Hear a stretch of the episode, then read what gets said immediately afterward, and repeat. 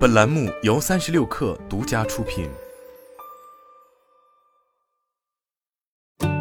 本文来自三十六氪神译局。知情人士称，亚马逊计划裁员约一万名企业和技术人员，时间最早从本周开始。这将是该公司史上规模最大的一次裁员。据因不被许可公开发言而要求匿名的知情人士透露，此次裁员将集中在亚马逊的设备部门，包括语音助手 Alexa，以及零售部门与人力资源部门。一位知情人士说，裁员的人数依旧不确定，很可能是逐支团队开展裁员，而不是在每项业务同时执行计划一次性裁员。但如果裁员数目在一万人左右的话，这个人数将约占亚马逊公司员工的百分之三。在其全球一百五十万多员工的占比则不到百分之一，不过后者主要由小时工组成。亚马逊通常十分重视稳定性，计划在关键的假日购物季期间进行裁员，很说明问题。这表明全球经济恶化对其施加压力的速度之迅捷，令该公司被迫裁减多年来人员过剩或表现不佳的业务。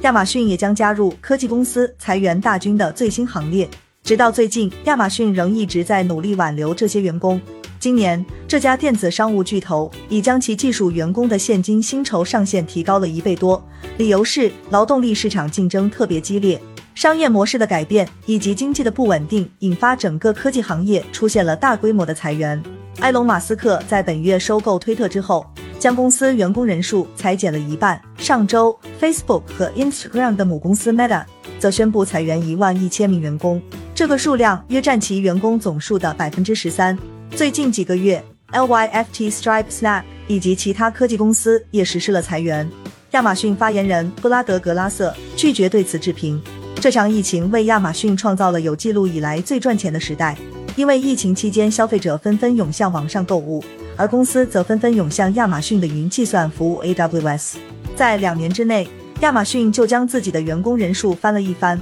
但今年早些时候，随着疫情的牛鞭效应消失，亚马逊的增长放缓至二十年来的最低水平。因为做出了过度投资和快速扩张的决定，该公司需要面对极高的成本支出，而消费者购物习惯的改变以及高通胀又拖累了销售情况。好了，本期节目就是这样，下期节目我们不见不散。